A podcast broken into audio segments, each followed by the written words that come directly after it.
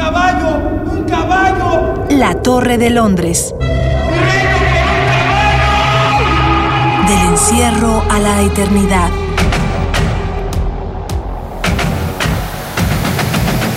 A 400 años de la muerte de Shakespeare.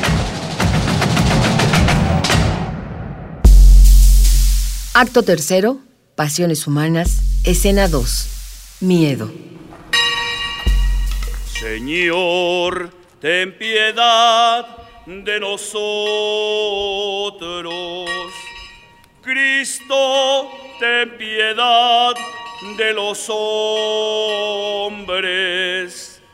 Cristo, ten piedad de los hombres.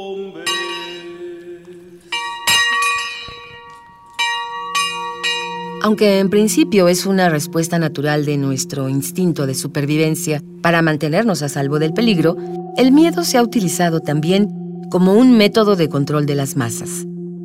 La promesa de un peligro ejecutado por fuerzas de dominio, como el dios de una religión o el gobernante de cualquier estado, mantiene a los pueblos sometidos y a la vez agradecidos con sus dominadores por no desencadenar sobre ellos las amenazas.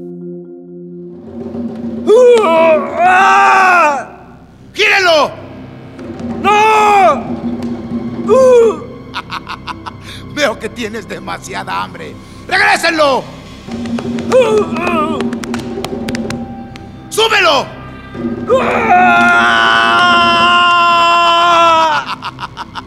Mi querido príncipe, escuálido y desnutrido.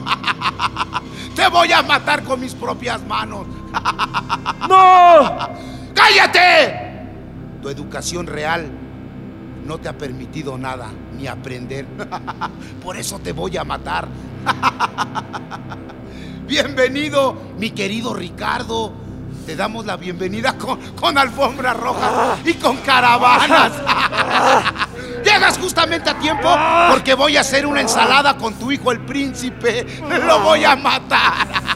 ¡Crúcelo! ¡No, no!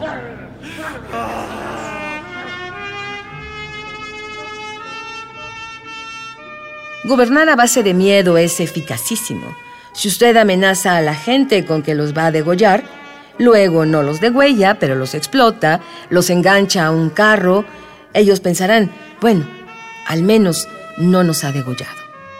José Luis San Pedro, escritor y economista español.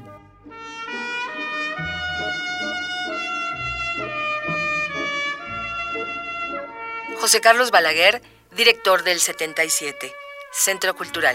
El miedo se ha convertido en una estrategia de vida, ¿no? Nos han metido miedo, pero no solamente al narco, nos han metido miedo al SAT, nos han metido miedo a la policía, nos han metido miedo a salir a la calle.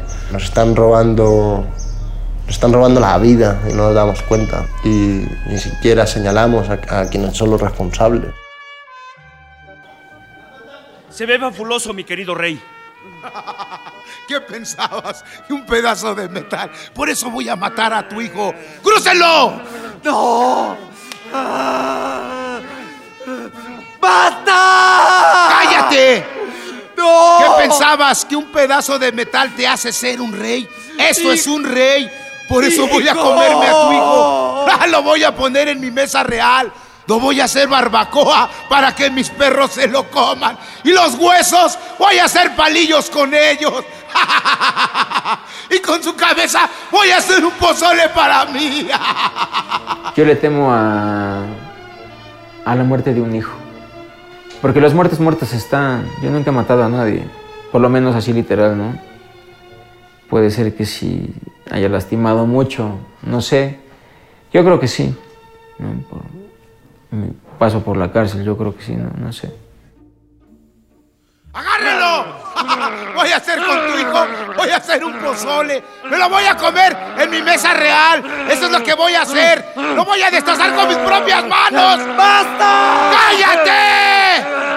¡Hijo! ¡Cállate! ¡Tú no tienes hijos! Ni aguantaste nada. ¡Crucifíquenlo!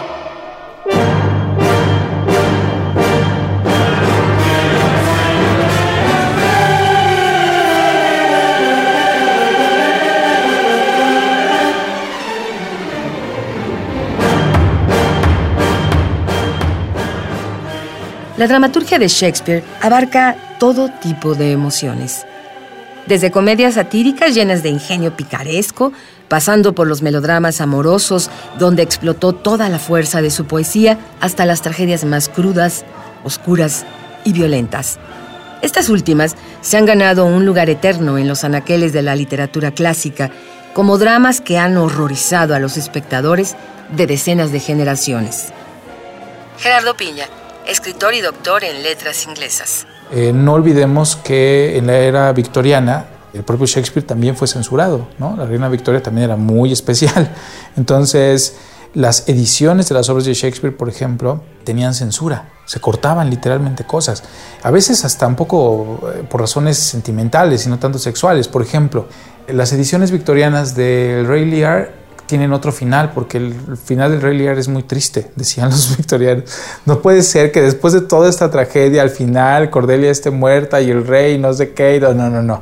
Tenemos que hacer otra cosa, ¿no? Entonces la cambiaban.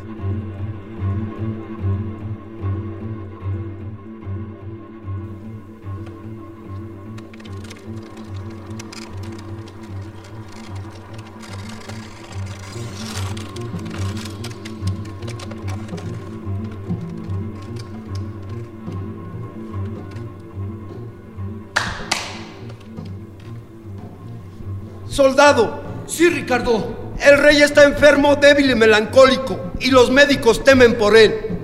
Es nuestra oportunidad. Despiértalo para que vea quién lo mata. Sí. ¿Qué? ¿Despertarlo? ¿Ya te dio miedo? Tener miedo yo, si a eso me dedico, mi querido Ricardo. Es mi profesión. Solo que esta vez todavía queda en mí algunas partículas de conciencia. La conciencia se mata con el dinero, Ricardo.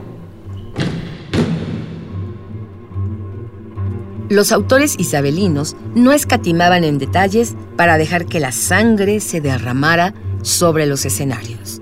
En más de una ocasión aprovechaban una tragedia clásica, particularmente grotesca, para infligir castigos inhumanos a los personajes.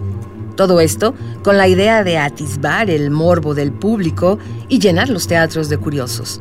Shakespeare nunca descreyó de esta práctica efectista y popular. Sin embargo, su teatro se mantuvo varios escalones por encima de otros autores. ¿Por qué?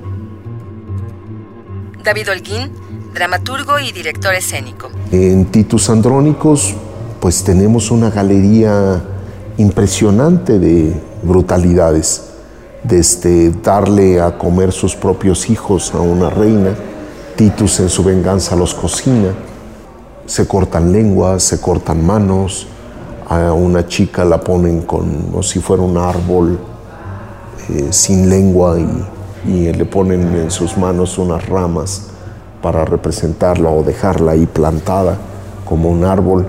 Es decir, Shakespeare lo que hace es abordar la violencia con un realismo impresionante. Pero paralelo a ello está su aliento poético. Y en ese camino hacia la tragedia está de por medio su análisis de la historia y de la historia de su, de su país. En la medida en la que Isabel I se está fortaleciendo y Inglaterra se está en última instancia como consolidando como Estado moderno, hay un enorme interés por revisar el pasado.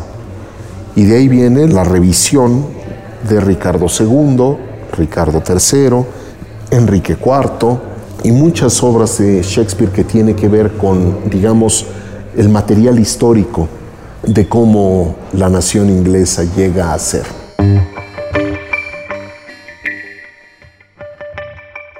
Paradójicamente, la mayoría de los historiadores aseguran que las convenciones teatrales de la época eran de tal naturaleza que no se permitía la sangre sobre el escenario. Simplemente se sugería. Por ejemplo, las heridas eran marcadas por pañuelos de seda rojos que simulaban un borbotón de sangre. La convención escénica, el pacto de credibilidad era tal que el público tomaba por ciertos todos los símbolos del escenario. Similar a nuestro modo de admirar una película de acción llena de efectos especiales en el cine. El espacio isabelino representa el mundo conocido y representa también en su constitución arquitectónica una imagen del universo. Hay que recordarnos en términos como de la cosmogonía isabelina que estamos hablando de un microcosmos que es retrato de un macrocosmos. Lo que ocurre en un ser humano, en un individuo, finalmente afecta a todo el universo. Y algo de eso lleva de por medio todas las obras isabelinas, representadas en teatros tan famosos como La Rosa o El Globo. La arquitectura misma del teatro, te decía, es retrato de esa especie de embudo que va del uno hacia el todo. El espacio isabelino se caracteriza por ser, digamos, en términos de su área de actuación, una especie de rectángulo y el público se colocaba en todos los lados del rectángulo con excepción de uno de ellos. De manera que el público envolvía el área de representación. Se daban casos donde de pronto invitados especiales podían estar sentados encima del escenario, en las orillas. Tenían en esa área donde no había público, tenían un balcón que explica parte, digamos, de las nociones de simultaneidad en el teatro isabelino. Y en ese techo del balcón, digamos, donde estaba parado el, el actor y podía mirar hacia arriba, en muchos de ellos ponían una representación digamos, la representación tolomaica del, del universo. Fear no more the heat of the sun, nor the furious winter's rages. Thou thy worldly task hast done, home art gone, and ta'en thy wages. Golden lads and girls all must, as chimney sweepers,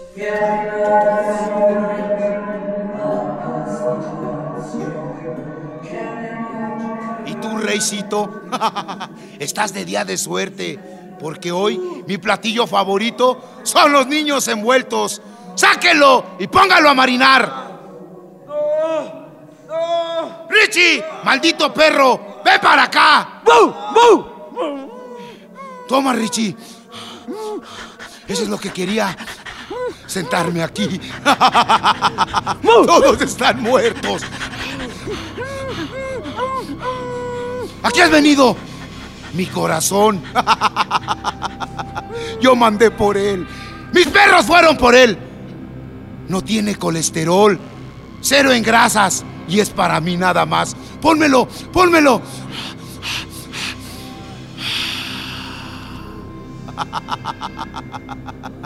Yo ya me voy de aquí. Yo ya tengo lo que quería. Ahí se quedan en su trampa. ¿No se dan cuenta? que esto es tan solo un escenario como la vida, hay que ser un estúpido o un animal para no darnos cuenta de lo que está pasando. Yo ya tengo lo que quería. Ahí se quedan en su trampa. Sigan votando.